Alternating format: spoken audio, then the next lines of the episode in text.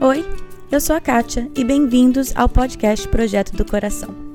O objetivo desse podcast é trazer a liberdade de Cristo às nossas vidas diárias, aos nossos casamentos e filhos. A nossa intenção é abordar qualquer assunto com clareza, base bíblica e vulnerabilidade. Eu realmente creio que Deus trabalha de formas diferentes em famílias diferentes, mas é nossa responsabilidade estar aberta à condução dele.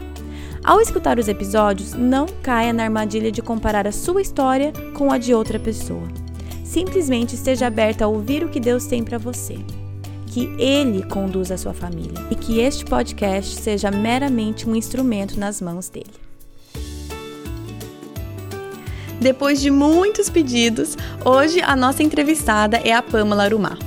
Nesse episódio, ela fala sobre como Deus tem trabalhado no coração dela, tirando-a da categoria de mulher de guerra e, pela graça dele, moldando-a em uma mulher de força. Ela traz um olhar importante para a maneira que devemos servir os nossos e como Deus usa as pequenas coisas para nos moldar e ensinar. Então a gente sabe que cada coisa que, cada fazer que Deus nos dá nesta vida é para que a gente diminua e Cristo cresça. Então, se Deus está te fazendo limpar o chão dez vezes, é para que você diminua e Cristo cresça. É isso que a gente precisa entender. O nosso Deus está no trono, Ele está escrevendo a nossa história. Ele não te colocou dentro dessa casa para cuidar dessa casa, para cuidar dessa família como uma forma de castigo. Não, Ele te colocou aí porque Ele quer que você seja uma videira frutífera. Porque Ele quer que o evangelho dele frutifique no seu lar e que pessoas olhem para sua casa e queiram se achegar a ela. Elas enxerguem nessa casa algo diferente. Então, vamos aprender com a história da Pamela e orar para que cada vez mais Cristo cresça nas nossas vidas e nos nossos lares.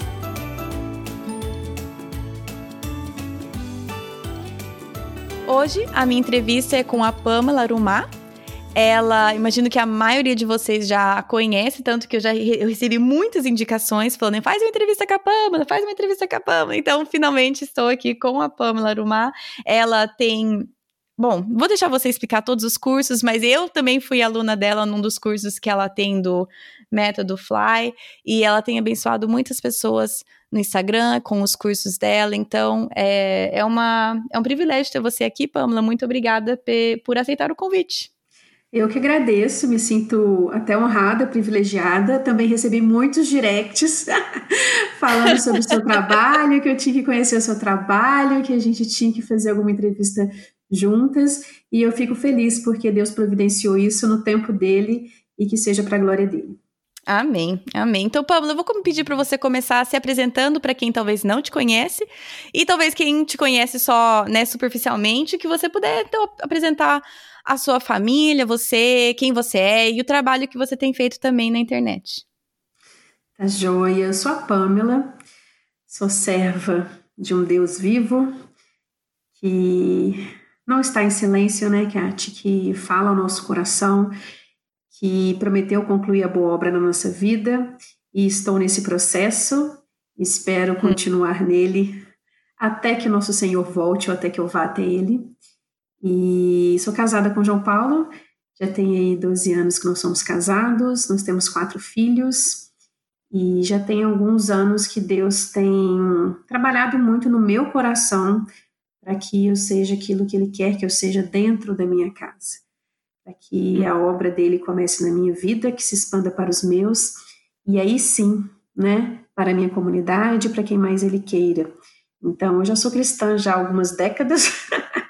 mas, mas eu sempre tive uma visão muito fora, né, de que o meu trabalho tinha que ser na igreja, de que eu precisava fazer as coisas muito é, dentro da igreja, estar envolvida com as atividades, nós devemos sim fazer tudo isso, mas eu não tinha muito um, um olhar é, ministerial para o meu lar, para minha casa, para os meus afazeres, e Deus foi trabalhando aí com muita bondade, com muita longanimidade, aos longos, ao longo dos últimos anos para que eu me aquietasse no interior da minha casa e eu começasse a tratar o que precisava ser tratado no meu coração, né, antes de eu querer ir lá fora e servir, porque a gente só pode dar aquilo que a gente tem, né, e muitas vezes a gente quer é, servir no reino com as nossas forças e não no lugar onde Deus quer que nós estejamos. Então, esse processo começou Sim. E aí eu comecei a compartilhar um pouco das minhas lutas, das minhas dificuldades lá no Facebook, ainda numa página que acho que foi num blog, depois foi numa página do Facebook, enfim. E Deus foi trazendo outras mulheres que estavam passando por esse mesmo processo. E hoje, graças a Deus, nós temos aí não só o trabalho no Instagram, os cursos, né, mas a gente tem trabalhado essa questão do processo mesmo, né, de, de caminhar, de caminhar lado a lado com outras mulheres que estejam buscando e caminhando para o mesmo alvo que o nosso. Hum, que legal. Eu sou, eu sou formada em administração, né? E isso foi até uma, uma luta muito grande minha quando eu resolvi não trabalhar mais nessa área, não trabalhar mais fora de casa, porque eu falei, poxa, eu aprendi tanta coisa, sei tanta coisa, e agora eu vou desperdiçar hum. tudo isso, né? E Deus me falou não, anos. Não, né? Não, não. Não, não, não, não. Só que não, né? Exatamente. Eu lembro, eu lembro, até hoje, eu estava grávida da Laura, a Laura tinha acabado de nascer, e eu conversei com o presbítero falando sobre isso com ele, né? Poxa, eu tenho certeza que não é mais para eu continuar no trabalho que eu estou, que eu preciso ficar em casa com minha filha, mas poxa, por que, que Deus permitiu, né, que eu estudasse tudo isso, que eu fosse boa nisso? Para quê, né? E ele falou assim: Pamela, pode ter certeza que tudo que Deus permitiu que você estudasse, que você passasse, tudo vai ser usado para a glória dele, tudo vai ser usado no reino dele. E eu não conseguia vislumbrar isso naquela época. Então, hum. hoje, hum. é, olhando para trás, eu vejo como que Deus escreve a nossa história, né? A gente acha que não, né? Acha, a gente acha que nós estamos tomando as nossas decisões, que as coisas estão acontecendo aleatoriamente, mas quando a gente tem um coração é, fixo no Senhor, quando a gente busca as coisas que são do alto, quando a gente busca fazer a vontade dele, a gente percebe como que ele veio tecendo, né? Cada história, cada coisa da nossa vida vai cooperando para que a gente exerça aquele papel que ele quer que a gente exerça no reino dele, porque a obra é dele. Então, é o que tem acontecido, é o que eu tenho vivido. Hum, exatamente, é. é. Eu queria então talvez começar como eu falei para você, né? Eu fui sua aluna num dos cursos Fly, eu conheci o método aqui nos Estados Unidos, do jeito deles aqui, me ajudou bastante, e aí eu abandonei, né? Até falei para você, abandonei, uhum. e aí veio, a, aí eu Tá, a gente tava levando numa boa, mas aí a pandemia veio, estragou tudo aqui em casa. Foi tudo pro ar. Aí eu falei, não, não, não, eu preciso, eu preciso dar um jeito aqui. E eu lembrei que o método Fly me ajudou na época. Aí eu vi que você tinha o curso e falei, não, porque eu vou pagar, porque parece que quando a gente paga, a gente se compromete mais. Eu falei, ah, eu Sim. podia voltar e fazer o, gratuito. Mas eu me conheço, eu falei, não, não, não, deixa eu fazer o seguinte, eu pagar, porque eu sei que aí eu tomo vergonha na minha cara. Uhum. Enfim, tudo isso pra dizer que eu fui tua, tua aluna, então eu, eu sei de algumas coisas que você fala bastante. Então eu vou pegar o seu uhum. termo que você fala que você era, você fala que você era uma mulher de guerra. E aí você uhum. também tem o seu ministério Mulheres de Força. Então eu gostaria que você talvez diferenciasse esses dois, para quem não ouviu, né, nunca ouviu você falar sobre isso, o que seria uma mulher de guerra, o que é uma mulher de força e como que tem sido esse trajeto? Porque você fala, em vários momentos, pelo menos daquele curso, que você era uma mulher de guerra. Como uhum. que tem uhum. sido essa transformação de uma para outra? Esse termo, Kate, eu conheci esse termo, foi esse ano, e eu falei assim, gente, isso definiu demais, né, é, quem eu era e quem eu tenho me tornado agora. Então, hum. Deus vem trabalhando muito essa questão. Uma vez meu marido me falou isso, é, mas eu não, né, não me peguei ao termo que ele falou, mas eu lembro que uma vez ele falou assim, pai, ele virou para mim e falou assim, Pamela, você gosta de guerra. Você quer hum. brigar, você gosta de brigar, né? E, uhum. e aí Deus começou, né? Já tem alguns anos aí, já tem uns três anos que Deus começou a, a tratar muito isso no meu coração, porque era uma pessoa que estava o tempo inteiro criticando, eu estava o tempo inteiro reclamando, eu estava o tempo inteiro brigando, e aí assistindo uma, uma pregação do César Coneglian, ele falou, ele, ele usou essa frase, mulheres de guerra não edificam casa ao Senhor. E ali ele estava hum. abordando sobre a questão de Davi, de que Davi ele projetou todo, todo o templo, ele separou o material, né? ele, ele, ele fez tudo e na hora de construir Deus fala para ele Davi, você não edificará templo em meu nome, porque você é homem de guerra. E hum. homem de guerra não edifica casa ao Senhor, né? E quem edificou o templo foi Salomão, né, o filho dele, e Salomão significa justamente pacífico. E aí eu falei assim, gente, nós como mulheres, né, nós temos essa função dada por Deus de edificarmos pessoas, né? A mulher sábia uhum. edifica sua casa, a tola derruba com as próprias mãos. Então, ali eu vi, né, que enquanto eu fosse uma mulher de guerra, eu não edificaria uma casa ao Senhor. Então, hum. enquanto eu tivesse guerreando dentro do meu lar, enquanto eu tivesse brigando, discutindo, criticando, reclamando, eu não estaria edificando lar para, hum. para o Senhor. Eu estaria edificando um lar, né? Mas não seria para o Senhor. Então, uhum. é, quando Deus fala ali, né, com Salomão que tinha sangue nas mãos dele, então tinha muito sangue na minha mão, sabe, Kátia? A verdade é essa. Então, a gente não mata, né? Nunca matei ninguém, graças a Deus. Mas o que, que Jesus fala, né? É, se você odeia, você já matou.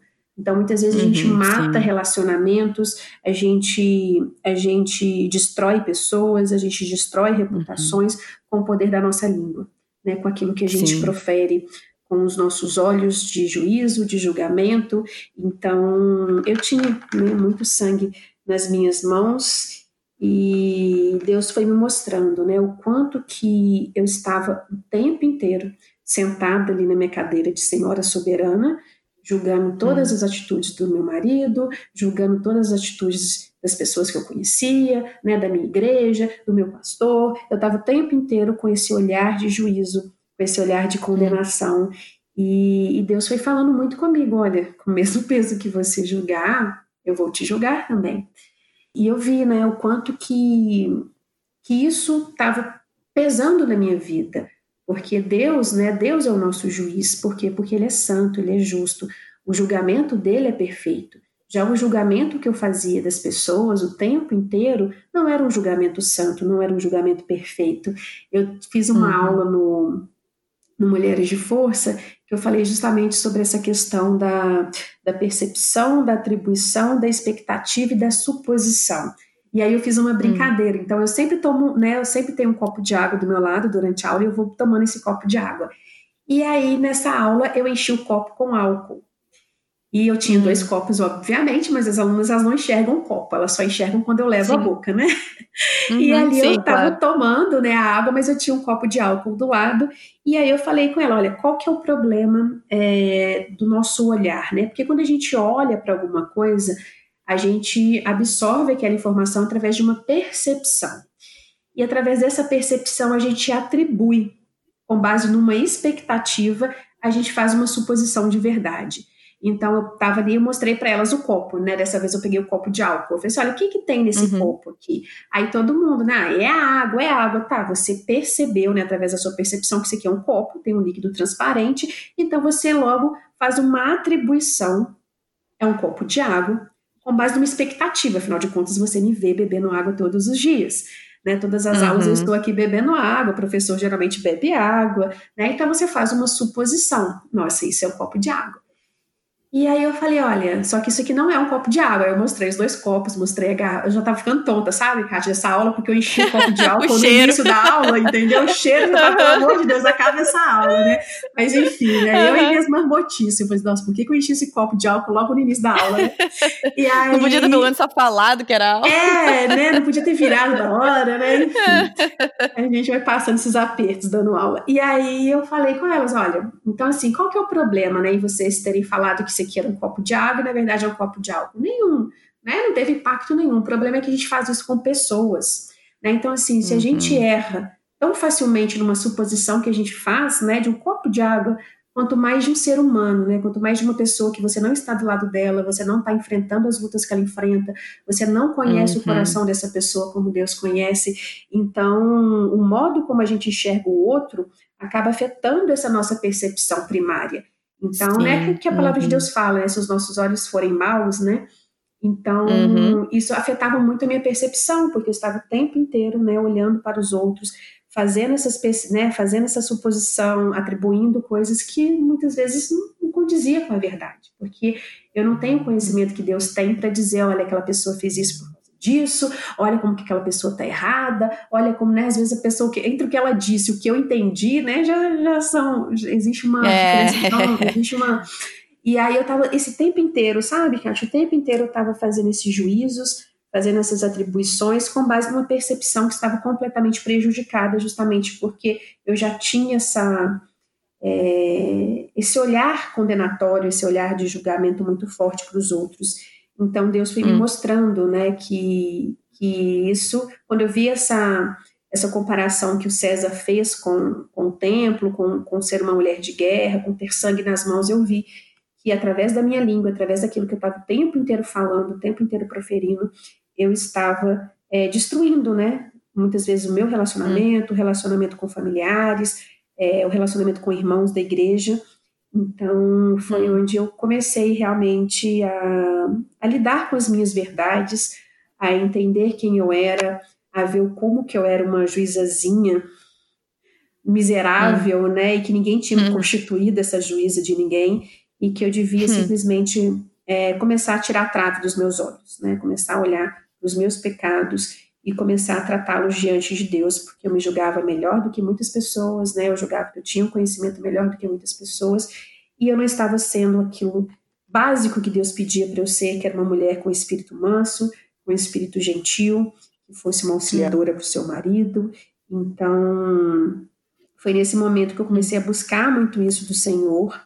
E a minha discipuladora teve aqui na minha casa é, que eu comecei um grupo de estudo aqui com algumas mulheres que eram minhas seguidoras aqui de Uberlândia, e a gente falou assim, ah, vamos começar a estudar a palavra de Deus, então elas começaram a vir aqui em casa, e na primeira, na primeira na primeira reunião que a gente teve aqui em casa, essa minha discipuladora foi falar sobre a mulher de provérbios, né, e ali ela fala, né, mulher de provérbios, quem achará, e aí ela fez uma exposição falando sobre essa questão, que a mulher virtuosa, o termo usado ali, na verdade, significa uma mulher de força, é uma mulher que, né, que cinge ali os lombos de força, que tem a força de sim, de tocar a sua casa, de, de ajudar o necessitado, né? Aquela mulher que trabalha diligentemente, que não come o pão da preguiça, uhum. e que Deus uhum. nos chama para sermos mulheres de força.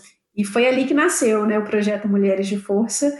Foi com uhum. base nesse, nessa explanação que ela fez e que para mim fez muito sentido, porque uhum. muitas vezes a gente confunde força com guerra. Né? A mulher ela tem Sim. uma força dentro dela e que muitas vezes a gente acha que essa força é uma força para liderança, então a gente tem essa, uhum. essa tendência de tomar o controle, porque, né, na verdade, nós somos mais fortes. Se a gente parar para pensar em muitas, em muitas questões do que os homens, e só uhum. que essa força, ela não deve ser para a guerra. Os homens têm essa função para fora, né? essa força física, essa força do você precisar guerrear, de defender, mas a nossa força não deve ser usada dessa forma, e mas deve ser usada para edificação, deve ser usada com sabedoria, deve ser usada com amor. E foi onde eu comecei a alinhar, sabe? Essa força que eu hum. sempre tive com o espírito manso e gentil. Então foi onde eu comecei a deixar de ser essa mulher de guerra e estou na luta e continuarei na luta para ser uma mulher forte, né? Sim, tá Aí eu acho interessante que você falou, porque é, sim, a gente também existe uma atribuição muitas vezes de mulher virtuosa como mulher frágil, delicada, doce, enfim. E aí, muitas vezes, pelo que você está me descrevendo, mulheres com uma personalidade mais forte acham que hum. não encaixam e pensam assim: ai, ah, não é minha personalidade, eu não sou assim. Eu não. E, e eu já ouvir assim. Todas nós fazemos isso de certa forma, né? Mas esse tipo de.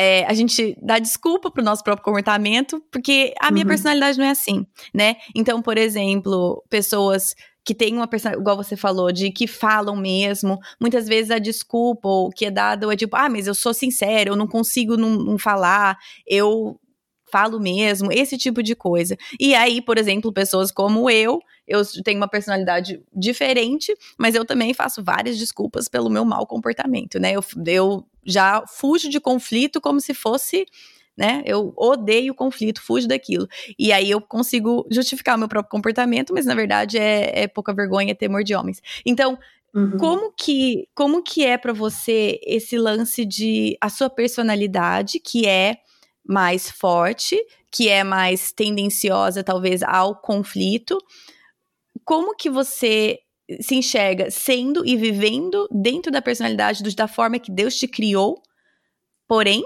não usando a sua personalidade como desculpa para pecados. Não sei se fez sentido a minha pergunta, uhum. minha colocação. Uhum. É, eu acho que a gente faz uma confusão, né, entre o que é personalidade e o que é temperamento.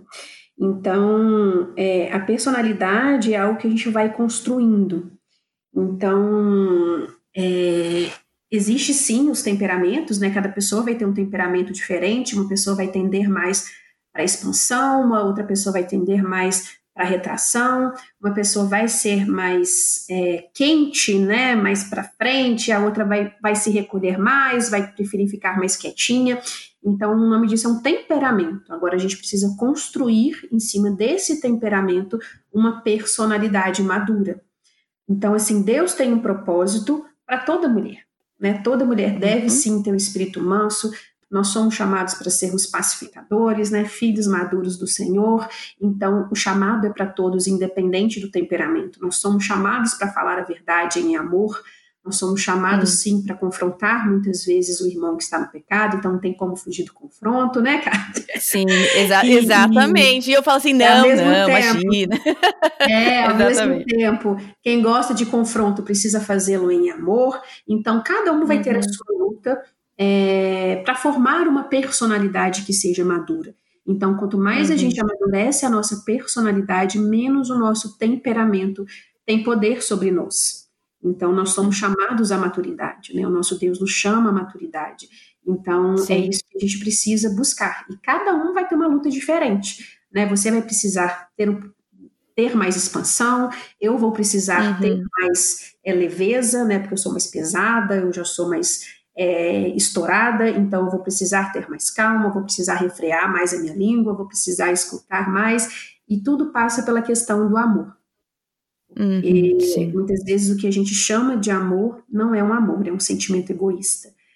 Então, quando ah, a gente sim. quer aprender sobre amor, a gente precisa ir lá em Paulo, né? A gente precisa ir lá em 1 Coríntios. Ah, é lindo, né? É lindo, mas ninguém quer viver aquilo.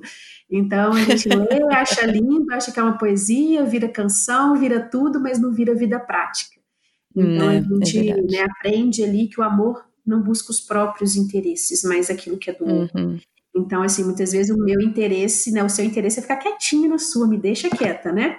Sim, mas é totalmente egoísta também, porque Sim, eu não eu prefiro ficar exatamente. confortável, quietinha na minha, do que uhum. em amor confrontar alguém que Deus está colocando ali na minha frente. Eu prefiro eu não, aquela pessoa que se vire, eu vou ficar aqui na paz quietinha. Exatamente. Enquanto né, é eu puro egoísmo também. Mais expansivo, já tenho vontade de chegar e rachando mesmo, chutando a porta e falando tudo.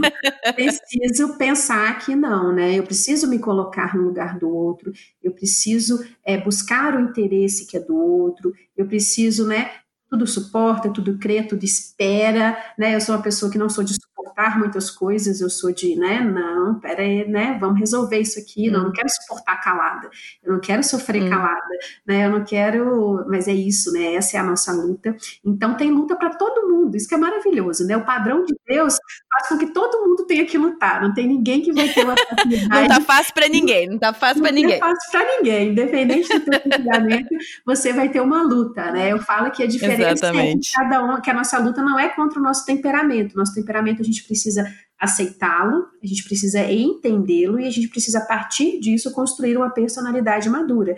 Então, eu vou ser sempre, sempre, sempre eu vou ser uma pessoa que eu vou tender à expansão, que eu vou tender, hum. e você vai ser sempre essa pessoa que vai tender a ficar quieta.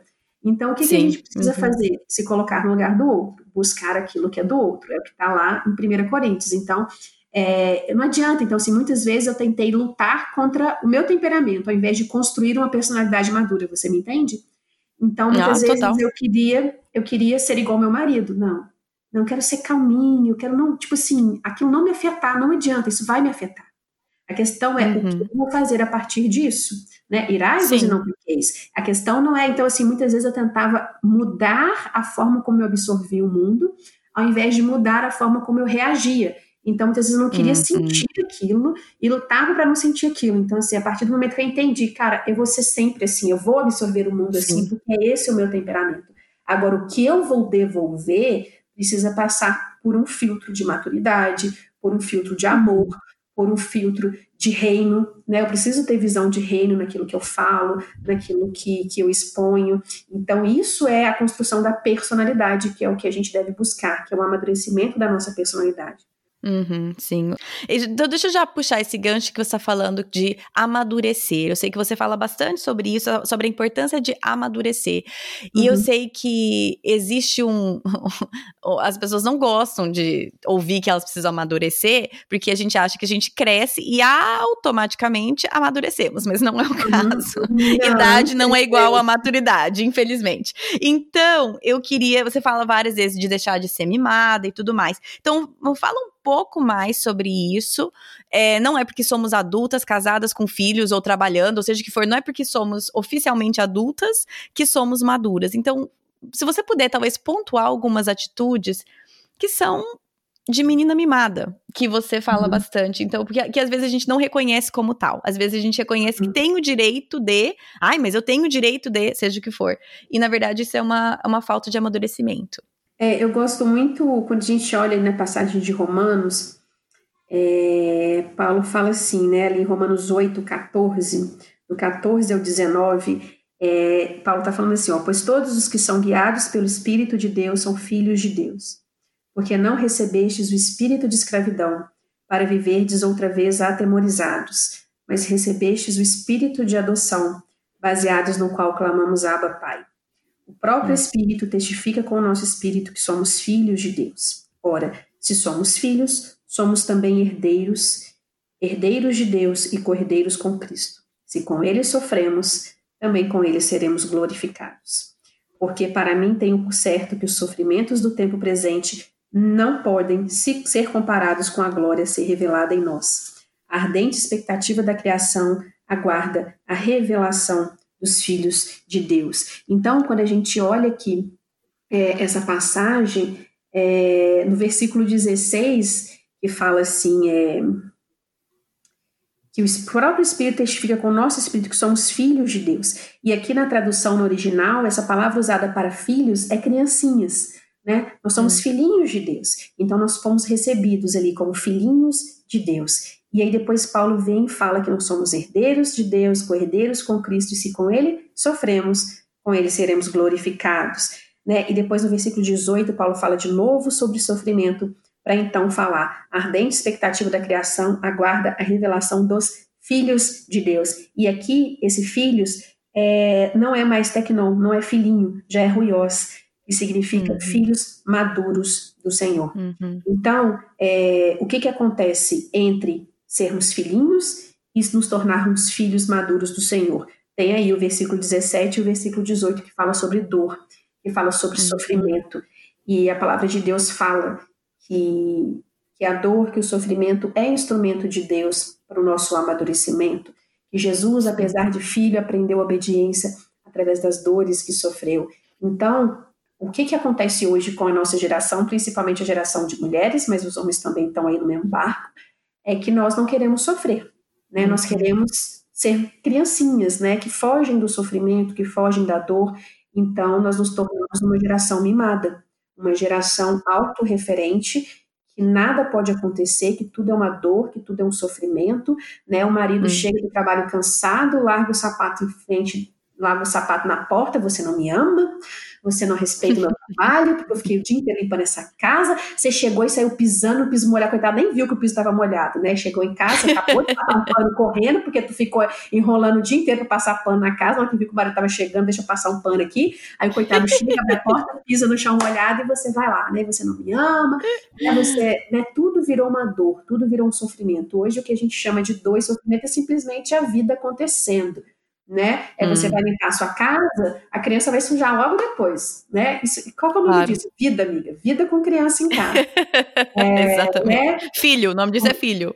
É, marido, né? Marido também, né? Você vai acabar de limpar, vai ali e vai sujar, porque isso faz parte da vida. E a gente está tão mimada, tão autorreferente, que a gente acha hum. que isso é um grande sofrimento, né? Você ter que ir lá, pô, vou ter que passar um pano de novo. Passa, minha filha, só um pano no chão é só um pano no chão que você vai ter que passar de novo, né? É só, é só, é só um sapato guardado. Será que você não pode sair de você a ponto de pegar o sapato do seu marido que trabalhou o dia inteiro, né, para o sustento seu, para o sustento da casa, e você não pode guardar aquele sapato? Então, a gente, né, tá aí nesse mundo, né, nessa cadeirinha de mulher mimada, e a gente quer que o nosso marido nos sirva, porque nós somos princesas, né? nós somos rainhas e todo mundo tem que nos servir, tem que fazer as nossas vontades, e a gente esquece que o nosso Jesus né, veio e deu o exemplo. Né? Nós somos feitos hum. para servir e não para sermos servidos. Então a gente esquece que essa vida que não é sobre nós, mas sobre o Deus hum. a quem a gente serve, sobre aquilo que Ele espera de nós e que o mundo não vai girar ao nosso, ao nosso derredor. Então a gente está aí é, buscando aceitação, é, buscando reconhecimento naquilo que nós não deveríamos. É, hum. Deus sabe, né? Deus sabe que o, ser humano tem essa necessidade de aceitação, tem essa necessidade de meu, né? E o que, que Deus fez? Claro. Ele mandou Jesus. Jesus desceu ao uhum. mundo cheio de graça. E graça significa também aceitação, ou seja, nós já fomos aceitas pelo nosso Cristo. A nossa identidade uhum. está nele, não naquilo que o nosso marido faz ou deixa de fazer. Então, se a nossa identidade está nele, a gente precisa servi-lo como ele nos serviu. A gente precisa é, amar o outro como ele nos amou. Então, a gente precisa sair desse império do eu, achar uhum. que tudo deve girar ao redor de nós, ao redor do nosso querer. É, né, a gente tem aí, a gente é muito impactado, né, por aquilo que a gente viu, por aquilo que a gente, é, a forma como nós fomos criadas, né, Kat? Então, assim, a gente foi criado vendo filmes da Disney, é, vendo né, filmes de Hollywood, novela mexicana, Sim. aquela coisa toda. Comédias românticas. Comédias românticas, então, assim, a gente não foi preparado para uma vida adulta de verdade. Não. É, então, a gente vive num mundinho que nós criamos, né, nesse impériozinho aí do eu, onde eu não posso sofrer, eu não posso me desgastar, eu não posso ficar cansada, eu não posso ter que fazer dez vezes a mesma coisa, eu preciso, uhum. eu mereço um descanso, eu mereço, né? A pergunta é eu mereço, né? É muito eu mereço, né? Merece uhum. mesmo, né? Nós, a única coisa que a gente Sim. merece nesse mundo é condenação eterna. Essa é a única coisa ai, que a gente ai. merece. Melhor nem falar de merecer, então. É a única coisa que a gente merece, e Deus é tão bom, tão gracioso, que ele enviou o seu filho para que a gente não recebesse aquilo que a gente merece. Então, uhum. a gente precisa sair mesmo dessa cadeirinha mimada, de mulher mimada, de que tudo tem que ser para ela, do jeito dela. Assim, eu, eu brinco, né, que não é nem mimada, né? A gente é chata pra caramba mesmo. É insuportável. né? Coitado do marido, né? Eu estava eu tava numa aula outro dia e a gente estava falando sobre isso, né? Coitado do marido, meu Deus do céu. Eu vi um meme que, assim, eu fiquei triste, né, quando eu vi o um meme, porque, poxa, cara, coitado, meu marido, eu, eu, eu e uma amiga, nós brincamos, qual marido vai ser assunto aos céus numa carruagem de fogo primeiro, entendeu? Quem vai ser o Enoque, que Deus vai simplesmente levar junto pro céu? Não vem, meu filho, vem, porque. Né? Você já pagou o preço? Já pagou o preço, já. E aí, então, assim, fizeram um meme, assim, homens no supermercado, né? E pegaram uma fileira, assim, que devia ter uns cinco homens numa fileira do supermercado, é, de, de, de, produtos, né? No corredor uhum. do supermercado. E, assim, um tirando foto, outro no telefone, outro, tipo assim, né? Homens no mercado, coitado. Morrendo de medo de errar. É, morrendo de medo de errar, né? Então, assim, gente, esse o, problema aí, né? Tipo assim, era uma zoeira, assim, tipo, como se fosse mulheres zoando a incapacidade do homem de comprar uma coisa. Eu falei assim, não, cara, isso demonstra o quão chata a gente é, que o coitado tem nem liberdade para fazer uma compra direito. E se errar, qual o problema? Errou. No outro dia vai lá, compra é. certo, né?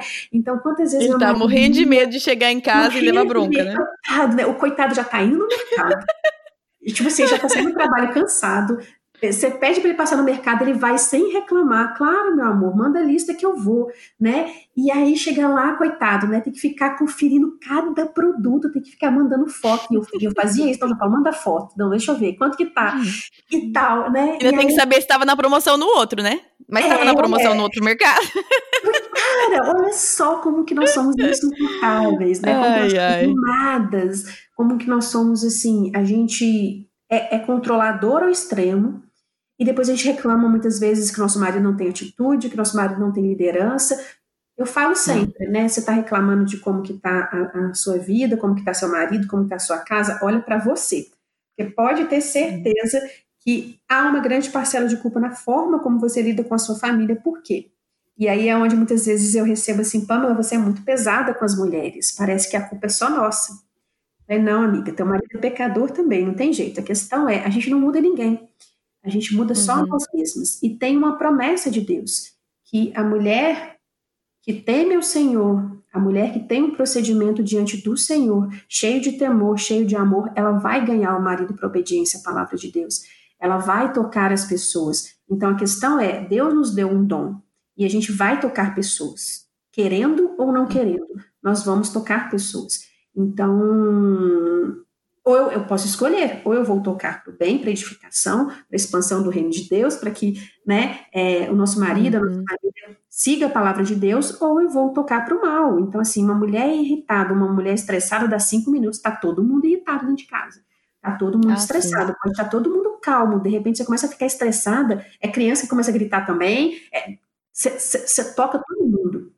Por quê? Porque nós é. temos esse dom e a gente precisa entender isso, a gente precisa aceitar isso como uma bênção. Olha que bênção que nós recebemos uhum. de Deus, né? De poder influenciar.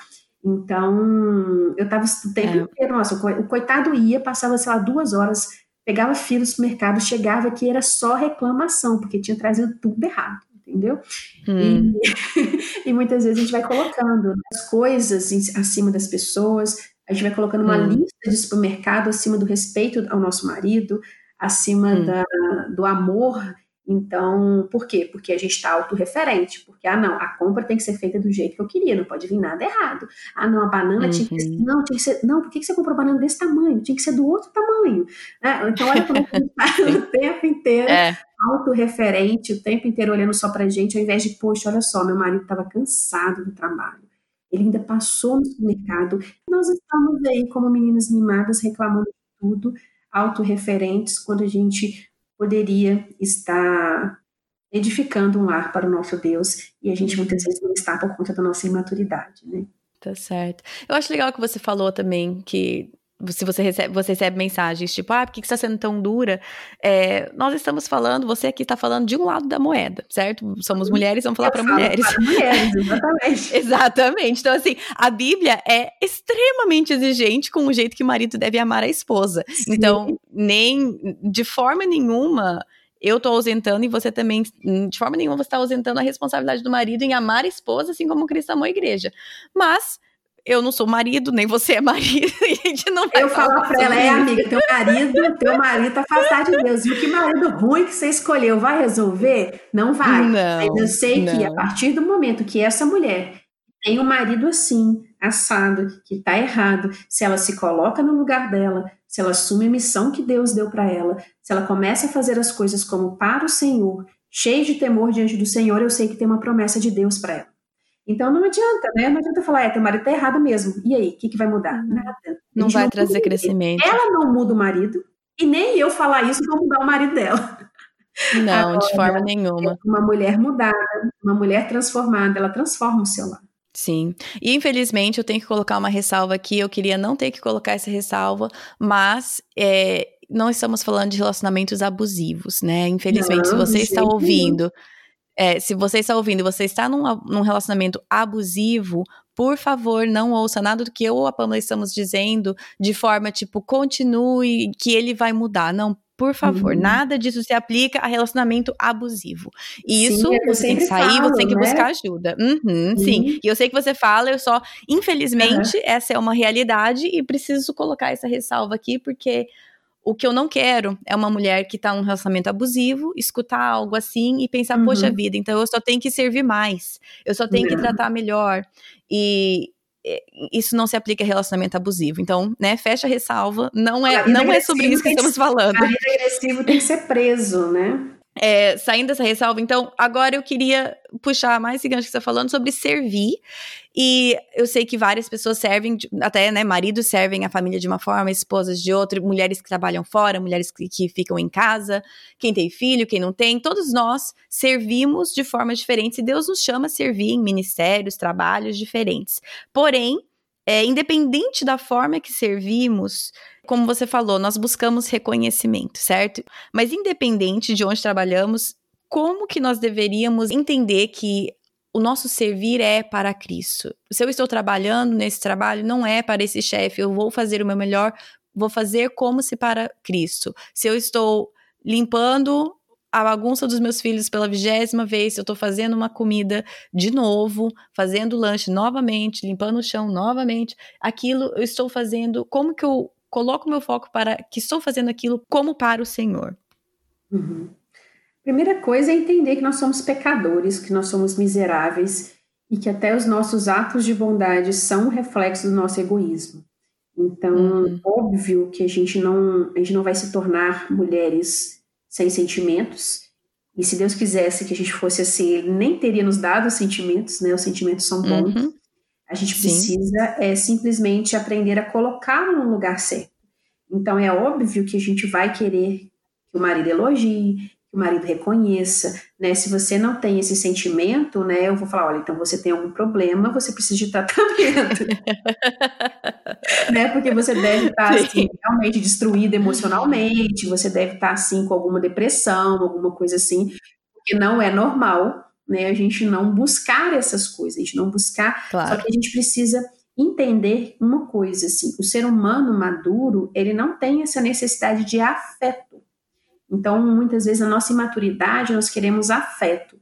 Né? O ser humano ele tem uma necessidade de amor. Então, é, e o amor, ele é uma vertente para fora, ele não é uma vertente para dentro. Então, o afeto, sim, né? Essas, é, então, o que a gente precisa entender? Eu gosto muito de uma, uma analogia que o doutor Pacheco fez uma vez numa live que eu fiz com ele sobre a questão do, das emoções serem uma lente de contato, uma lente de contato, não, uma lente de aumento. Uhum. Então, se eu pego as emoções, elas são boas, elas são maravilhosas, inclusive as emoções ruins, porque ela aponta que algo não está legal no nosso coração e precisa ser tratado. Então, se nós estamos uhum. constantemente irritadas, isso é maravilhoso a gente ter essa, esse sentimento, porque, opa, eu preciso analisar o que está errado no meu coração. Então, muitas vezes a gente está irritado porque uma criança sujou o chão de novo, só que a nossa irritação não é aquilo ali. Né? A gente for lá na raiz do nosso coração, então muitas vezes a gente está irritado porque a gente está com ciúme do marido, né? E a gente começa a alimentar hum. esse sentimento, né? E aí esse sentimento acaba desembocando numa sujeira que a criança faz, né? Numa, numa coisa que a criança acaba fazendo. Então a gente precisa uhum. olhar esse sentimento, poxa, eu estou muito irritada. Qual que é a raiz disso? Então, a gente precisa ir lá para a raiz dessa irritação para poder tratar um pecado que está no nosso coração, né? Um pecado de um ciúme, Sim. de uma inveja, de alguma coisa. Então, os sentimentos eles são bons. Só que ele é uma como se fosse uma lupa, uma lente de aumento. Se eu pego esse sentimento e coloco ele na minha cara, eu pego essa lupa e coloco ela colada no meu olho, o que que acontece? Eu enxergo tudo desfocado. Então, eu não enxergo mais a realidade tal como ela é. Eu olho para o meu marido, eu não enxergo ele como um homem que está trabalhando para o sustento da minha família, eu enxergo ele como um homem que está viajando, que está passeando. Por quê? Porque eu peguei esse meu afeto, eu peguei esse meu sentimento e taquei aqui na minha cara, né? E tô tentando enxergar o mundo através dele. Eu vou enxergar de uma forma distorcida. Então eu preciso ter um distanciamento, eu preciso colocar essa lupa no lugar certo para que para que haja um aumento e eu entenda, olha, achei a raiz da minha irritação. Né? Então, assim, a gente precisa pegar esse sentimento e colocar ele numa distância adequada e analisar por que, que eu estou irritada. Né, que a lupa faz isso, né? Então, se você coloca ela numa, numa posição adequada, ela aumenta a realidade a ponto de você enxergar um detalhe que você não estava enxergando. Então, é isso uhum, que a gente tem que fazer com os nossos sentimentos, né? Entender, primeira coisa, por que, que eu estou o tempo inteiro buscando elogios do meu marido? Né? E quando ele não vem, eu fico chateada. Né? Será que eu estou uhum. buscando a aceitação do meu marido? Então a gente precisa entender a nossa aceitação, a nossa identidade não está no marido, está em Deus, está em Cristo, Sim. né? Porque dele, por meio dele, para ele são todas as coisas. Então a gente precisa ter esse entendimento de que essa vida não é sobre nós, essa vida é sobre o Deus a quem a gente serve, e a gente deve buscar dele, né, Senhor, né? Me ajuda a uhum. lidar com esse sentimento aqui, me ajuda a fazer as coisas em amor, me ajuda a fazer as coisas para Deus, né? Em Colossenses 3, é, 23, 24, tem lá, né? Tudo quanto fizerdes, fazei-o de todo o coração, como para o Senhor e não para homens, cientes de que recebereis do Senhor a recompensa da herança. A Cristo Senhor é que estáis servindo. Então, a gente precisa ter esse, esse olhar de eternidade, sabe?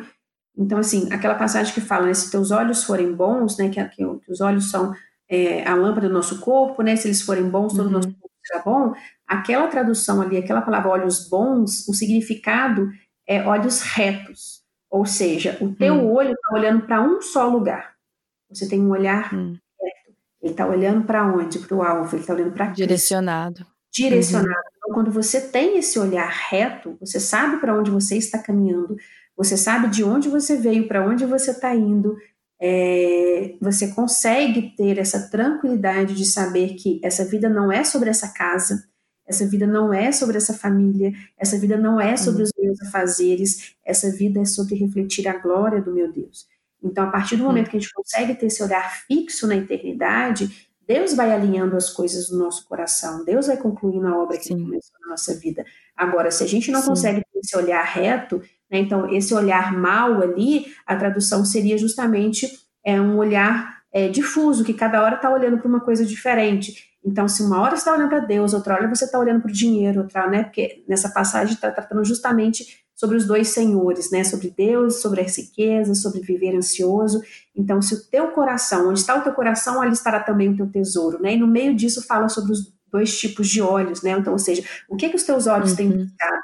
Têm buscado a Cristo tem buscado servir a Deus, ou cada hora o seu olhar está numa coisa diferente? Então, se cada hum. hora o seu olho está numa coisa diferente, você não vai ter paz, você não vai ter tranquilidade, não dá para servir a dois senhores, é o que essa passagem está falando, não tem como. Se você tentar Sim. servir a dois senhores, você vai viver ansiosa, você vai viver na base de temor de homens, você vai viver na base do reconhecimento. Então a gente precisa o tempo inteiro, Senhor, me dê olhos retos, né? Senhor, hum. grave a eternidade dos meus olhos, Senhor, eu sei para onde eu estou indo, eu sei qual que, qual que é o propósito da minha vida, que é glorificar ao Senhor. Então a gente sabe que cada coisa que, cada fazer que Deus nos dá nesta vida é para que a gente diminua e Cristo cresça. Então, se Deus está te fazendo limpar o chão dez vezes, é para que você diminua e Cristo cresça. É isso que a gente precisa entender. O nosso Deus está no trono, Ele está escrevendo a nossa história. Ele não te colocou dentro dessa casa para cuidar dessa casa, para cuidar dessa família como uma forma de castigo. Não, ele te colocou aí porque ele quer que você seja uma videira frutífera, porque ele quer que o evangelho dele frutifique no seu lar e que pessoas olhem para sua casa e queiram se achegar a ela. Elas uhum. enxerguem nessa casa algo diferente. Né? Por que, uhum. que tem de diferente nesse lar? Eu estou lendo um livro agora que, meu Deus do céu, como eu estou apanhando, Cat. Vou apanhar sozinha, chama ai, ai. Evangelho e as Chaves de Casa. Qual? O Evangelho e as Chaves de Casa. Da Rosário. Ah, eu li esse já. Ai, Nossa, apanha bonito. Eu, apanha bonito mesmo esse daí. Uhum. Esse, esse, livro é para apanhar bonito, né? O que nós temos feito.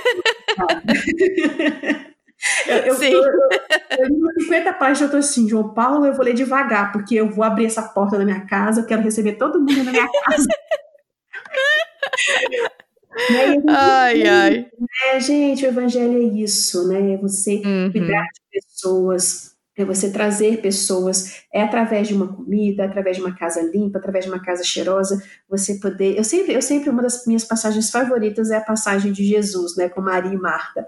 Apesar de sempre odiar aquela passagem, que foi o Jesus se sacaneou com Marta, viu? Tem para te dizer. E Marta estava lá, cuidando da casa, fazendo comida, vocês lá sentados conversando, né? Mas garanto Coitada que vocês... da Marta garanto que vocês comeram a comidinha de Marta, né? Oh, meu Deus. Ai, ai, ai. Transformando mais em Maria. Mas eu sempre achei lindo, né? Porque olha só, Jesus gostava de estar naquela casa, né? Jesus hum. gostava de estar ali com Maria, Marta e Lázaro. E que lindo que é isso, né? Então a nossa casa precisa ser esse lugar de refrigério para as pessoas. Então quando a gente entende que nós temos a função de transformar a nossa casa nesse refúgio, nesse refrigério, porque a videira é isso, né? Aquela árvore que traz uhum pessoas sentam nela, descansam embaixo dela. A gente entende é, a importância disso e como Deus é bom, gente. Deus é bom, Deus é santo, Deus é justo em todos os seus mandamentos, inclusive quando ele fala para a gente ser boas donas de casa para que o evangelho não seja difamado. Então, a gente entende a importância disso para a expansão do reino. Então, a coisa vai um pouco mais fácil, gente, mas não é fácil, não. A luta, tem, a luta é essa, né? tá certo, tá certo. É... Nada. Tem dias que você vai, nossa, né? Mas esquecendo das coisas que para trás ficam, eu prossigo para o alvo. Então, muitas tá vezes, tá esse alvo no dia a dia, a gente acaba esquecendo para onde a gente está indo, e se a gente tira esses olhos da eternidade, a coisa começa a ficar confusa, começa a ficar ansiosa, os sentimentos começam a ficar desordenados, então a gente precisa, hum. opa, deixa eu colocar esse sentimento no lugar certo aqui, deixa eu enxergar o que está acontecendo. Sim, o meu teve um episódio, quem, quem ouviu vai lembrar do meu avô, falando do meu avô, e uma frase que ele sempre falou para todos os filhos, netos, quem conhecia ele sabe dessa frase, ele sempre falava assim: a luz da eternidade, qual a importância disso? E, e ele viveu a vida dele assim. Então, pensando nisso, né, por exemplo, no exemplo que você falou, meu filho acabou de derrubar o suco de uva em cima, no, no, no chão da cozinha que acabou de, acabei de limpar. Hum, a luz da eternidade, qual que é a importância é, disso? Ok, é ok, então vamos colocar. Chão. É só um pouco. Exatamente. exatamente. É o tempo inteiro a gente ter esse olhar reto, né? E o mundo, gente, o mundo à nossa volta, ele vai trazer o tempo inteiro urgências, problemas, para tirar os nossos olhos da eternidade. Né? O uhum, mundo inteiro sim. à nossa volta ele vai nos induzindo à loucura, a nos preocuparmos com coisas que não têm importância. Né? Então, assim, sim. uma vez eu uma frase que para mim fez muito sentido: olha, é, se você pode resolver uma situação dizendo três palavras, não diga quatro. Se você pode resolver dizendo duas, não diga três. Mas se você pode resolver sem dizer nada, resolva. Essa vida não é sobre coisas pequenas, né? essa vida é sobre eternidade. Então, gente, um sapato, cara, você pode, cara, você pode resolver em 30 segundos, pegando aquele sapato e guardando. Para que, que você vai descer o rosário de uma hora no marido que chegou cansado do trabalho? Né? Então, assim, a gente precisa olhar a luz da eternidade. Vou usar a frase do seu avô agora, já anotei. Mas então, Pamela, deixa eu terminar aqui a nossa entrevista, que por mim eu ficava aqui falando bem mais, mas eu vou respeitar o seu tempo. Como que eu queria terminar aqui com alguns pontos bem práticos. E uma das coisas que eu gostei bastante no seu no curso Fly que eu fiz com você é uma, um conceito que é seu, não é do curso, mas que para mim, em dias corridos, eu penso nas, nas janelas quebradas. E se eu conseguir essas cinco, tá valendo. O dia foi bom. Então, eu queria que você explicasse o conceito das janelas quebradas e falar um pouco sobre essas cinco atividades simples que nós podemos priorizar na nossa rotina de casa. Uhum. É, a teoria das janelas quebradas não é uma teoria, teoria minha, né? É uma teoria que eu aprendi quando eu trabalhava. Eu sempre falo, gente, que eu trabalhava com criminalidade, o pessoal, olha, Pamela, você roubava, oh meu Deus do céu, eu trabalhava no combate à criminalidade. então, aprendeu essa teoria ai, ai. das janelas quebradas, né? Que foi um experimento que foi feito. É, uhum. Eles pegaram dois carros, né? E colocaram um carro num bairro pobre e um carro é, abandonado num, num bairro de classe alta e nesse bairro, né, que era um bairro mais pobre, com uma criminalidade, uma criminalidade mais alta, esse carro que foi abandonado é, não demorou dois, três dias para o carro ter sido todo depenado, é, furtado, quebrado, pichado, enfim. E no, no bairro de classe alta, o carro ficou lá duas semanas e nada aconteceu. E né, poderiam ter tirado ali a conclusão de que, ah, não, é porque é um bairro né, pobre, é um bairro com baixa, com alta criminalidade, mas os estudiosos né, naquela época eram feitos muitos estudo, muitos estudos, porque a criminalidade em Nova York estava muito alta, então eles não se deram por satisfeitos, mas assim, não, tem alguma coisa, não pode ser só uma questão de classe social, então eles é, resolveram quebrar uma janela desse hum. carro hum. que estava abandonado nesse, nesse bairro de classe alta, e em dois, três dias o carro tinha sido todo depenado, todo depredado, igual tinha sido no outro, no outro bairro de classe mais pobre, né?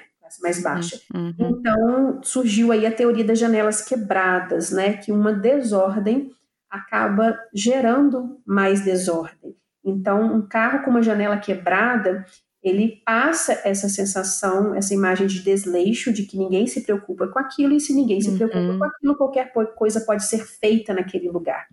Então, uhum. a partir disso, é, esse estudo foi base para muitos, muitos, muitas é, ações de combate à criminalidade, por exemplo. Muitas vezes a gente é, percebia que estava aumentando a criminalidade numa rua. Então, poxa, o que, que tem nessa rua? A gente chegava lá, aí ah, era uma praça que tinha sido abandonada, tinham quebrado as luzes, tinham pichado, a prefeitura não estava cuidando do jardim. O que, que acontecia ali? O crime é, aflorava ali naquele ambiente.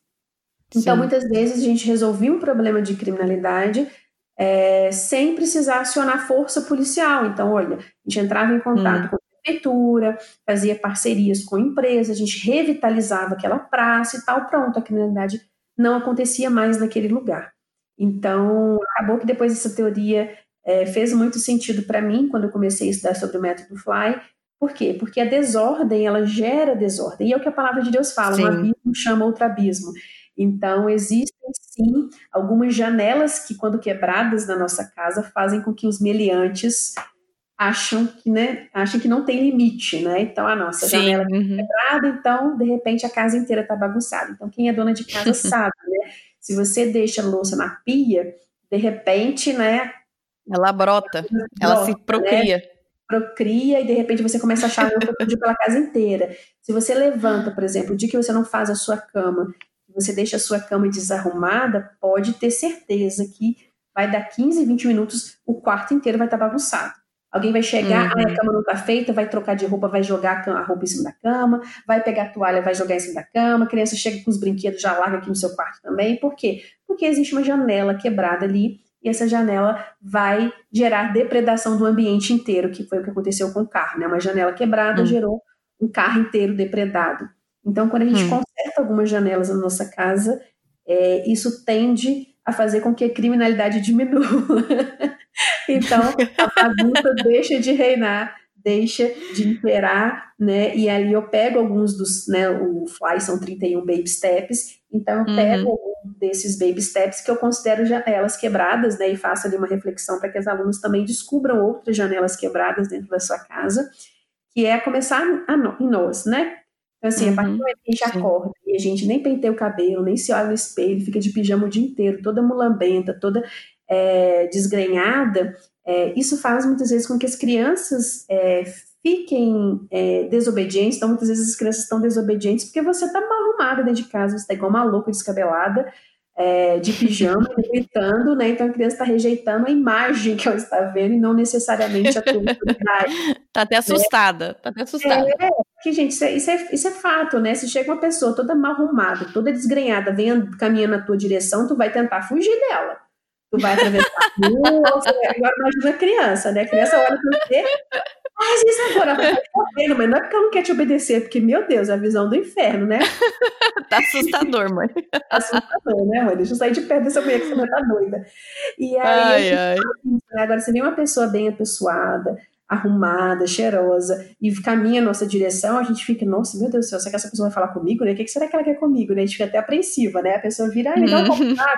Você nem trabalha no lugar, você vai atrás do copo d'água com a pessoa, né? Porque né, você, né, existe uma autoridade na beleza. Então a gente precisa é, entender isso. E aí, né, o marido fica feliz, né, te ver bonita, arrumada, cheirosa. As crianças ficam felizes, saem correndo, trocam de roupa também, tiram o pijama, né? Então vai atraindo outras uhum. Né? São alguns Onde que a gente vai, mãe? Onde que a gente vai? Então, alguns hábitos angulares, né, que a gente chama de hábitos angulares, são aqueles hábitos que, quando perseverados, ele acaba desencadeando outros bons hábitos, né? A academia é hum. isso. Quando você começa a frequentar a academia, você pode perceber, você começa a se alimentar melhor, você começa, porque é um hábito que acaba desencadeando outras ações, você começa a querer dormir mais cedo, né? Acaba desencadeando hum. outras, outros hábitos bons também. Né? Tem a questão da pia brilhando, que é famoso no Baby Step, né? que é o primeiro Baby Step. Vai e faça a sua pia brilhar. Por quê? Porque uma, né, quando a pia está limpa, gente, quando a pia está toda arrumada, pessoa, as pessoas não, não, chegam né, com o tempo. É, as famílias vêm, nossa, como agora meu marido deixa a pia brilhando, agora minha filha deixa a pia brilhando, né? Agora uhum. eu não uhum. vou deixar a pia brilhando, eu preciso limpar o fogão, eu limpo o chão da cozinha, exatamente, né? Porque vai desencadeando outros bons hábitos. Né? Tem Sim. a questão do banheiro, né? Porque assim nós somos uhum. impactados pelo que a gente, né? Pelos cinco sentidos, né? O que que o que que ganha a nossa mente ganha a nossa vontade. Por quê? Porque tudo que a gente vê, tudo que a gente ouve vai para nossa mente, desce para o nosso coração e acaba ditando as nossas ações. Então, tudo aquilo que a gente está vendo, tudo aquilo que a gente está sentindo, né, cheirando, isso tem um impacto.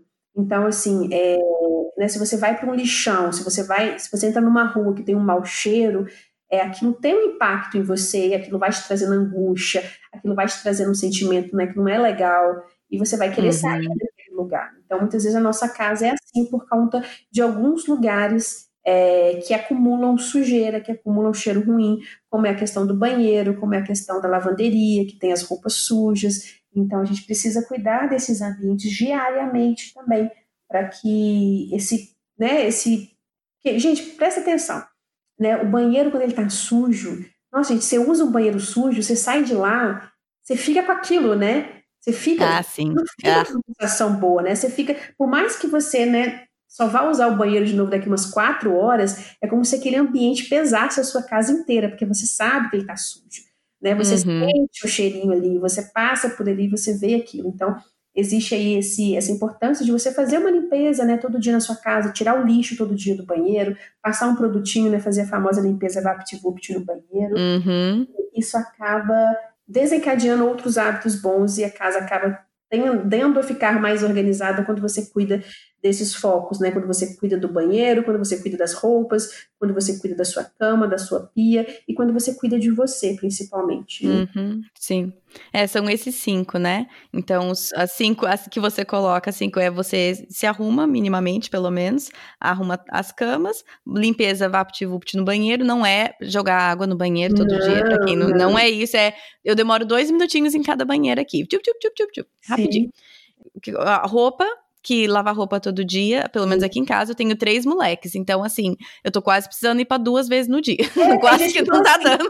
Como assim lavar roupa todo dia? Você, ai, amiga, aqui em casa sequer é uma opção eu não lavar todo dia. Mas também tem aquela sensação de, tipo, se a máquina já tá rodando e eu já tô cheirando amaciante aqui às oito e meia da manhã, é gente, é parece delícia. que eu tô. Nossa, parece que eu tô muito produtiva, entendeu? Então, Sim. assim, sinceramente, nas últimas semanas aqui, nas últimas duas semanas, não tem dado muito certo o resto. Mas essas cinco, tendo feito, poxa Sim. vida, que diferença que já faz. E eu fico assim, ok, não tem problema. Eu tô continuando com as cinco, nós vamos continuar, uhum. e a uhum. hora que der pra voltar pro resto, a gente volta com o resto. Sim, sim. São cinco hábitos que eu falo que, se perseverado, já ajudam demais. Porque você não demais. fica com aquela sensação de fracasso, né? Então, assim, sim. porque, cara, por mais que o teu dia for ruim, né? Ele vai acontecer, né? Para falar de Deus, fala, gente, tem dias que são maus mesmo, não tem jeito. Vai Sim. acontecer. Uhum. Você vai cair, vai ter momentos, né, e tal. Agora pensa, num dia desse, você ainda voltar para tua cama e tua cama tá bagunçada. Ah, muito então, ruim, pelo é, Menos, gente, pelo menos, né, depois de um dia ruim, você vai poder voltar para sua cama e ela vai estar tá linda te esperando, entendeu? Sim. E você vai ter aquela sensação, poxa, eu não fracassei tanto assim, né? pelo menos minha cama tá feita. Cama tá, tá certo. Meu banheiro tá limpo, né? Lavei a roupa, fiquei arrumada dentro de casa, não acumulei louça na pia. Então, é. são cinco hábitos que são muito bons de perseverar diariamente. Sim, é, eu sempre falo, né? Com três crianças em casa e meu marido, a gente mora aqui, a gente não vive num museu. Eu falo, minha casa nunca está impecável. Mas ela uhum. também nunca tá nojenta, entendeu? Nunca tá uhum. tá nojenta. Ela sempre tá uhum. ali, um meio termo, rapidinho para arrumar. Mas enfim. É, Pamela, muito obrigada, muito obrigada mesmo pelo seu tempo, pela sua sabedoria compartilhada. Eu queria agora que você falasse para quem está ouvindo, quem quer aprender mais de você, onde te encontram na internet, quais são os cursos, o que, que você tem para quem fala assim, poxa vida, já acabou, eu quero aprender mais com ela. Onde que as pessoas te acham e como que elas podem é, ter mais de você? É, eu tô hoje meu trabalho está sendo feito todo no Instagram por enquanto, né? Eu tenho um Instagram que é o Pamela Aromar, que é com dois A, uhum. gente, não é com dois R's. que eu virei Pamela por causa disso de organização, virou Pamela Arruma, mas é Pamela Aromar, né? Dois A's aí no final. Eu tenho um grupo no Telegram também, que é Pamela Arumar também, meu grupo no Telegram. E ali eu tenho compartilhado, eu ali eu anuncio quando abre turmas, porque as inscrições estão fechadas agora, né, no momento dessa gravação. E sempre quando tem okay. abertura de novas turmas, eu divulgo lá no meu Instagram e no grupo do Telegram também. E aí eu costumo fazer Legal. lives, costumo fazer alguns conteúdos. Agora a gente está trabalhando é, justamente para a gente enriquecer ainda mais os conteúdos do meu Instagram, do meu grupo do Telegram. Então vem muita coisa boa por aí para acontecer hum, entre legal. a abertura de uma turma e outra. Legal, legal. Então segue a Pamela e você vai ficar por dentro das novidades à medida que elas saírem, certo? Isso. Pamela, muito obrigada. É, você já indicou, né, aquele livro que eu já eu também vou dar o aviso, vocês vão apanhar. É aquele da Rosaria Butterfield, né? É aquele? Isso, isso. Tá. Como é que é o nome em português, que eu não lembro? O Evangelho e as Chaves de Casa. Tá, é. Então, assim, quem quiser dar, levar uma apanhada nessa área, fique à vontade. Tem algum outro, algum outro recurso que você gostaria de indicar? Algum outro livro? Ou esse já tá, tá de bom tamanho? Tem um livro maravilhoso que, gente, quando eu li, eu falei assim, meu Deus do céu, parece que ele, porque ele usa muitas frases que eu costumo usar no meu Instagram e tal. Eu me diverti até lendo o livro, porque, mas, gente, eu escreveria aquele livro assim, todo, sabe? É um livro que eu li, que eu apaixonei do início ao fim que é um livro maravilhoso que chama Influência Sagrada: Como Deus usa as mulheres para moldar as almas de seus maridos, que é do Gary Thomas. É um livro maravilhoso, uhum. maravilhoso, que fala muito assim. É um livro lindo, na verdade. É o autor, é um pastor, né? Ele teve muita sensibilidade ao falar sobre o papel da mulher, a missão da mulher, como Deus criou a mulher para ser. Então, ele aborda esse assunto é, da submissão, da nosso, do nosso papel, daquilo para o qual Deus nos criou de uma forma muito leve, de uma forma muito linda, de uma forma muito amorosa, cheia de graça, e a gente vai entendendo a beleza do nosso papel, a beleza do poder que nós temos de influenciar os nossos maridos. E ah, é um livro fantástico, é, foi a melhor leitura que eu já fiz, com certeza, foi desse livro, então eu super recomendo. Muito legal. Pamela, eu posso pedir para você encerrar nosso tempo com uma oração? Claro. Oh Deus, obrigada, Pai. Obrigada porque o Senhor é um Deus bom, o Senhor é um Deus santo, o Senhor é um Deus justo, o Senhor é o nosso Pai. A tua palavra diz que se o Filho nos libertar, verdadeiramente seremos livres, ó Pai. Que o Senhor forge o caráter do teu Filho em nós. Que o Senhor nos faça, Deus, cada vez mais parecidas com teu Filho. Que a gente entenda, Pai, que essa vida aqui não é sobre nós, não é sobre os nossos desejos, não é sobre os nossos anseios, mas é sobre a tua glória. E o Senhor é tão bom Amém. que o Senhor ainda promete, ó Pai, que quando nós vivemos uma vida em santidade, em obediência à tua palavra, que o Senhor ainda satisfaz os nossos desejos, os desejos do nosso coração. Que a gente possa, ó Pai, viver uma vida de forma digna do teu evangelho, de forma digna do sacrifício do teu filho naquela cruz. Que o Senhor nos faça cada dia mais santas, cada dia mais sábias, que o Senhor nos dê, ó Pai, um espírito manso, um espírito gentil, para que a gente possa edificar, ó Pai, o nosso lar para o Senhor. Que a gente possa conduzir os nossos filhos para a eternidade, que a gente possa ajudar o nosso marido a assumir o papel dele, a ser o sacerdote que ele quer que, que o Senhor quer que ele seja, que o Senhor nos capacite, ó Pai, com sabedoria, com amor, com mansidão, nos dê olhos retos, ó Pai, nos dê olhos que busquem a eternidade, nos dê olhos de amor, de graça, de misericórdia, que nós possamos, ó Pai, caminhar com aquelas pessoas que o Senhor trouxer para nós, que nós possamos, ó Pai, nos colocar no lugar delas, que nós possamos atar suas feridas, que nós possamos ter compaixão, que a gente possa, ó Pai, refletir, espalhar o teu bom perfume, Deus. Que todo o nosso conhecimento, Pai, que toda a nossa teologia, que todo o nosso entendimento de quem o Senhor é, reflita, ó Pai, numa vida de amor, reflita numa vida de cuidado, reflita, ó Deus, numa vida de alguém que se doa, de alguém que serve, porque entendeu, ó Pai, qual é o significado desta vida aqui, que entendeu para onde nós estamos caminhando e que tem aprendido, Pai, diariamente com o exemplo do teu filho, que nos amou, que nos serviu, a ponto de morrer numa cruz por nós. Nos dê esse amor pelas almas, nos dê esse amor pelas pessoas. Tira, ó Pai, de nós todo olhar de juízo, todo olhar de condenação e nos dê, ó Pai, uma porção maior do teu espírito. Nos dê, Pai, cada dia mais uma porção maior do teu espírito, para que a gente possa, Deus, impactar este mundo, para que a gente possa expandir o teu reino, porque é para isso que nós servimos, ó Pai. Tem misericórdia de nós, nos capacite, porque de nós mesmos não pode vir nada de bom, ó Pai, apenas do Senhor. Que o Senhor nos ajude, em nome de Jesus. Amém. Amém. E assim encerramos as entrevistas do ano 2020. Foi um prazer para mim ter a Pamela aqui como entrevistada, encerrando esse nosso ano de 2020. Como falamos aí no final, a Pamela tem vários cursos, vários conteúdos para você que quer aprender mais com ela. E, como ela diz, a melhor forma de ficar por dentro do que ela oferece, como que tá, é seguindo a Pamela no Instagram, que é arroba Pamela Arumá, com dois As no final. Um R e dois As. Bom, se você escutou este episódio e ficou pensando, poxa vida, é toda minha culpa, então, então meu marido, mas você não conhece meu marido, mas e falamos isso no episódio, mas eu acho importante recapitular que a Pamela é mulher e esposa. Eu sou uma mulher e uma esposa.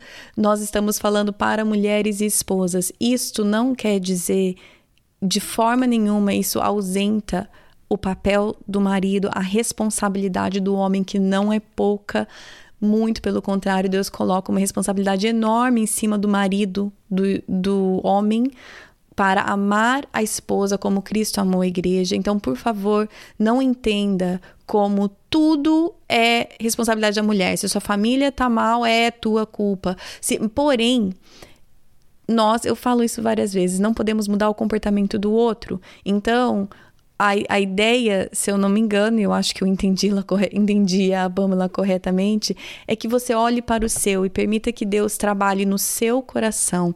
Não, ao invés de olhar sempre, né, aquela olhar a trava, olhar o cisco no olho do outro antes de tirar a trava do nosso próprio olho, a ideia, não, Deus, então o que, que o meu coração precisa mudar? Como o Senhor quer mudar o meu coração?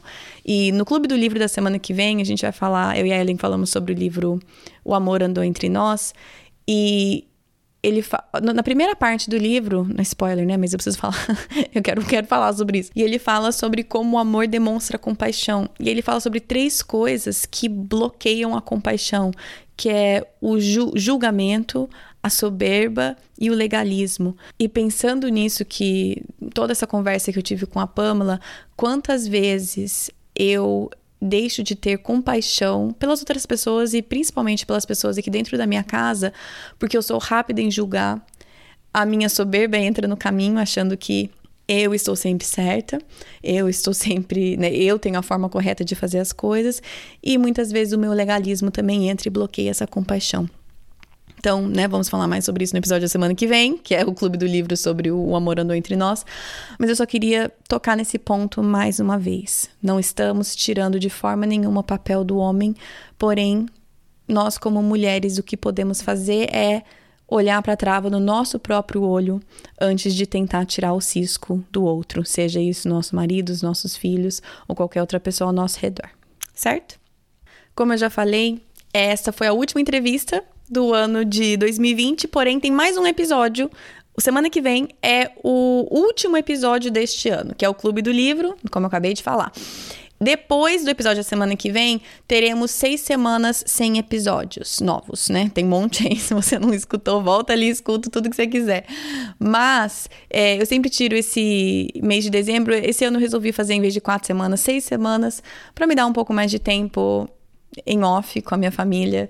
Então, voltaremos com o podcast com episódios novos toda sexta-feira a partir do dia 22 de janeiro, beleza? Então, semana que vem tem episódio e aí depois só no dia 22 de janeiro. Como sempre, tem um devocional que acompanha esse episódio no site projetodocoração.com. Você vai no post deste episódio, tem lá um devocional, porque eu sei que vários de vocês já entraram em contato comigo e eu sei que vocês usam o podcast como material para se reunirem com um grupo de amigas mulheres. Então, é, para para essas mulheres, eu desenvolvo um devocional. Eu também sei que algumas de vocês fazem com os seus maridos, que eu acho muito legal. Então tá lá o material para você usar da forma que você quiser. Para cada entrevista tem uma devocional, que é só algumas passagens bíblicas para serem lidas, com algumas perguntas para serem discutidas. É uma coisa bem, bem simples, tá? É só um pontapé para a ideia sempre é o, o quê? Começar uma conversa aqui, trazer a história de alguém, a experiência de alguém e te apontar de volta para a Bíblia, sempre, porque as experiências das pessoas nos ensinam, as histórias das pessoas nos ensinam, porém a única verdade absoluta é a Bíblia. Então a ideia sempre é te apontar para a Bíblia toda semana. Um, acho que é isso. Se você quiser seguir o podcast nas redes sociais, no Facebook é Projeto do Coração, no Instagram é PDC Podcast. Como eu falei, tudo está no site projetodocoração.com. E acho que é isso. Ah, mentira, esqueci um negócio. Se você ainda não me mandou uma foto sua escutando o podcast, uma selfie, é, manda para mim. Eu tô reunindo as fotos de vocês que vocês estão me mandando. É, não é para nada assim super secreto. Eu quero colocar um banner com as fotos de ouvintes no site. As fotos vão ficar bem pequenininhas, então não se preocupe. É, mas, obviamente, se você não quiser, não me envie. mas eu tô pensando em formas para o ano que vem ter mais participação de ouvintes. E essa é uma coisa pequenininha que eu quero começar a ter a carinha de vocês no site. Então, se você quiser, me manda sua foto. Pode ser pelo Instagram mesmo. É, a Mari, minha queridíssima amiga que cuida das redes sociais do podcast, está lá coletando e me mandando, tá bom? E agora, agora realmente foi isso. Chega, tá bom? Bom final de semana para vocês e até semana que vem. Na Bíblia, em Miqueias 5:5, está escrito que ele será a sua paz. Se eu acredito na Bíblia, eu acredito que apesar das minhas circunstâncias, ele será a minha paz. Meus filhos estão tocando terror dentro de casa? Ele será a minha paz. Estou me sentindo culpada por não passar mais tempo com os meus filhos? Ele será a minha paz. Tô cansada de ter as mesmas brigas de sempre com meu marido? Ele será a minha paz gritei e perdi a paciência de novo, Ele será a minha paz. Vamos tentar lembrar disso e, com a ajuda de Deus, escolher a viver nessa paz todos os dias. É Katie, uhum. né? Então, enfim, uhum. cada um fala de jeito, eu não tô nem aí, eu não me importo. Então, assim, se você quiser me chamar de Kate, de Kátia, o que você quiser, eu realmente não me importo. É, cada um tem o seu jeito de falar. E não tem apelido, não? Ninguém te chama de Cat, nada, não? me chamam de Cat também, Katezinha. Eu, eu, eu, fiz faculdade no Brasil, cada uma, Catezinha, Katezinha, Catier, uhum. é muita coisa, muita coisa. Catier é sacanagem. Catier.